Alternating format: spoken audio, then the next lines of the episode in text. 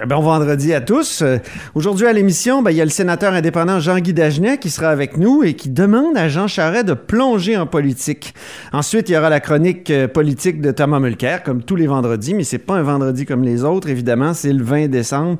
Donc, euh, on se prépare à Noël et c'est la dernière de l'année. Mais d'abord, il y a un compteur avec nous en studio.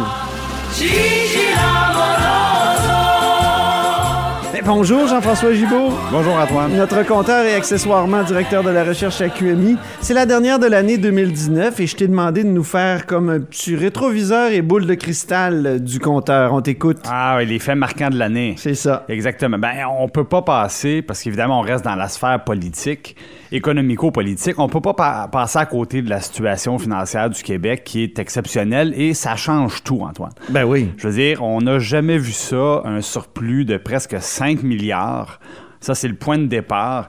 Euh, On disait ça- pas 8 avant. Ah euh, ben ça c'est une fois ça c'est avant les versements Avant au les fond versements des générations, générations. 8.3 milliards avant les versements au fond des générations donc c'est c'est du jamais vu une croissance économique qui est très forte 2,5% pratiquement le double de celle du Canada 80 000 emplois créés Euh, c'est rendu Antoine la cote de crédit du Québec est supérieure à celle de l'Alberta si on en croit l'agence américaine Standards Poor's qui est dans les euh, les, les agences les, plus reconnues mondialement euh, on a dépassé nos objectifs de réduction de la dette. C'est rare que ça arrive. hein. On s'était fixé ça en 2006. On Oui. a de l'avance maintenant. Bon, ça, c'est des bonnes nouvelles.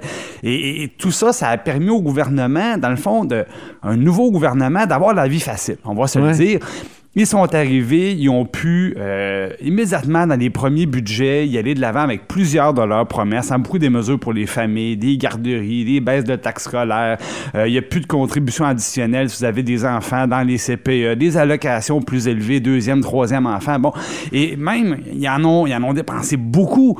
Et là, tout dernièrement, à l'automne, il dit ben il en reste encore de l'argent. Alors, on va accélérer même nos, le- le- les engagements qu'on avait pris dans le budget parce que la- l'argent nous sort par les oreilles et tout ça dans On n'a pas vu ça depuis que Jean Lesage est arrivé au pouvoir après Duplessis qui avait laissé le- les coffres pleins. Voilà, sauf que à, à cette époque-là, Antoine, on le faisait en s'endettant.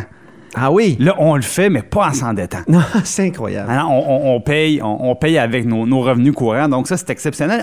Antoine, on a les moyens d'avoir deux réseaux publics pour s'occuper des enfants de 4 ans.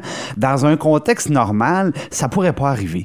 Parce oui. qu'on aurait, des, on aurait tellement de restrictions à faire dans d'autres secteurs qu'on dirait on peut pas avoir deux Cadillacs d'un côté, puis de l'autre côté avoir le toit qui coule, on pourrait pas faire ça. Mm. Donc ça, c'est c'est un fait marquant euh, de 2019. Et attention, par contre, on a vu les deux derniers mois déjà, c'est plus difficile. Oui. Et euh, c'est comme au hockey, hein, je le dis souvent, quand on gagne 12 à 0, c'est vraiment plaisant, mais chose certaine, ça sera pas ça à, à toutes les parties.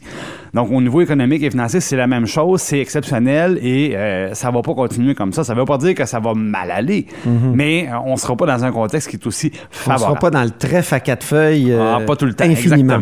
Euh, maintenant, à l'Assemblée nationale, deux projets de loi économiques qui ont retenu mon attention Oui. et qui vont continuer de faire jaser. Ouais, le projet de loi 34, bon, euh, là, on parle des fameux trop perçus. Euh, on connaît le débat, un milliard et demi qu'on a payé en trop comme consommateur d'électricité. Euh, la CAQ s'était engagée à, à redonner ça aux consommateurs dans l'opposition et ça a donné un projet de loi, dans le fond, Bancal. bancal qui a été adopté sous baillon et qui pourrait avoir des retombées importantes en 2020. Je voyais encore cette semaine qu'il y a des recours qui s'en viennent aux États-Unis pour contester les exportations québécoises en territoire américain.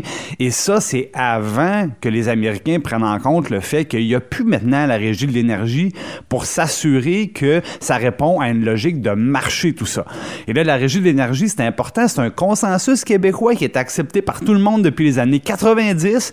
Et là, soudainement, on met ça de côté pour, comme je le disais, un, un prétexte un peu bizarre de remboursement des trop perçus. Et le projet de loi 34, je le répète, il n'y a rien à voir en bout de piste avec les trop perçus. On risque de payer plus cher notre électricité en fixant ça à l'inflation. Puis Donc, mettre en danger nos exportations. en plus.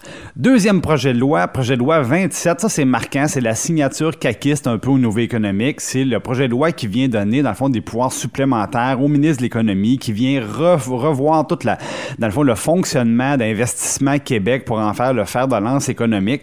Et au même moment qu'on dit, le ministre de l'Économie va pouvoir, par exemple, requérir des voies rapides à ses collègues au niveau de l'émission des permis, des certificats. faut que ça aille plus vite. Euh, de l'autre côté, il va pouvoir imposer à ses collègues d'avoir de la documentation, avoir des... Donc, on lui donne des pouvoirs. on, peut passer en dessous du radar, celui-là. Hein? Oui, ben c'est pas fini. Et, ce qui va arriver, c'est qu'on met au même moment un milliard de plus dans les coffres d'investissement Québec et un milliard de plus pour, euh, par exemple, soutenir ou protéger les sièges sociaux. Mhm. Deux milliards de dollars de plus. Et ce qui est particulier, c'est qu'on le fait au cas par cas. Mhm. Et ça, c'est il y a des bons côtés, il y a des mauvais côtés. Parce que c'est pratiquement assuré qu'il y aura des controverses quand euh, le ministre de l'Économie, M. Fitzgibbon, va constamment annoncer des gros montants d'argent à coût de 10, de 100 millions de dollars dans des entreprises.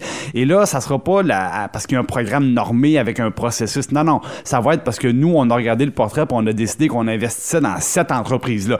Et là, évidemment, euh, ça peut toujours poser des questions au niveau euh, des apparences de conflits d'intérêts. Dieu sait qu'il y en a autour de M. Fitzgibbon. Mais ben voilà. Et là, surtout récemment, il a lancé des pierres. Alors, dans ce temps-là, il pourrait en recevoir. Même, je, vous le prédis, il va en recevoir. Ouais. Euh, au niveau privé, maintenant, ben, comment passer à côté de SNC-Lavalin, de ah. tout, toute la saga SNC-Lavalin? Rappelez-vous l'histoire de, de, Wilson Raybould à Ottawa, la commission spéciale. Puis les aveux de Trudeau hier à, oui. Salut Bonjour, qui est allé dire ben oui, on aurait dû faire autrement. Puis on a un Mon dénouement. Dieu, ils sont empoisonnés à vie pendant combien de mois avec ça? tout ça pour perdu, arriver. Euh, Jody Wilson-Raybould, qui, qui, qui, a même gagné un comté euh, clé comme indépendante. Et tout ça pour en arriver à, un accord entre les partis qui, essentiellement, euh, est un accord de réparation. Euh, dans, la vraie vie, qu'est-ce qui arrive? La maison mère s'en tire. Hein, on condamne, c'est une filiale, la filiale construction qui vient plaider coupable. C'est pratique d'avoir des filiales. Eh ben oui. Puis là, évidemment, ce qu'on vient faire, c'est qu'on vient s'assurer que euh, la maison mère va continuer à pouvoir faire à, recevoir des contrats publics ici au Canada, mais aussi à l'étranger. Et la deuxième des choses, c'est que pour éviter justement les conséquences, ben là, il n'est plus question de corruption. Là, maintenant, on plaide coupable à des chefs de fraude. Et ça, c'est un peu rigolo parce qu'on va s'entendre en train d'avoir fraudé la Libye. Normalement, quand on se fait frauder, on n'est pas consentant. Là, dans le cas de la Libye, il était plus que consentant. Il demandait à se faire graisser. Ça, ça s'appelle de la corruption. Mais bon, on va, on va, on va accepter de dire, bon, donc, finalement, c'est de la fraude. Il y a une amende quand même de 280 millions de dollars. C'est beaucoup de sous, mais il y a un petit peu d'hypocrisie là-dedans. Euh, l'autre éléphant dans la pièce, évidemment, le scandale des jardins, de la fuite de données. le monde a changé. Je pense que plus jamais au Québec, on va pouvoir traiter avec légèreté la question de la protection des données personnelles et c'est tant mieux. Malheureusement, ça prenait un incident comme ça pour faire changer euh, les choses. Euh, plus jamais, je pense que les entreprises pourront être négligentes de ce côté-là. Il va y avoir des projets de loi, il va y avoir un, resserrement de l'encadrement, déjà avec les agences de, de, de, crédit euh, comme Equifax, comme TransUnion, on le sait, il y a un projet de loi qui a été déposé.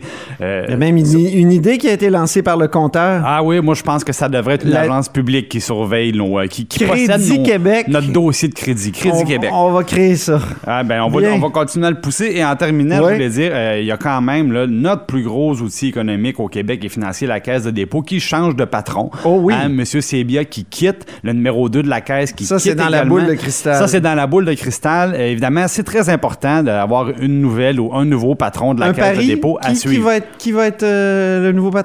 Oh! Ferais-tu un pari? Tu sais pas? Non?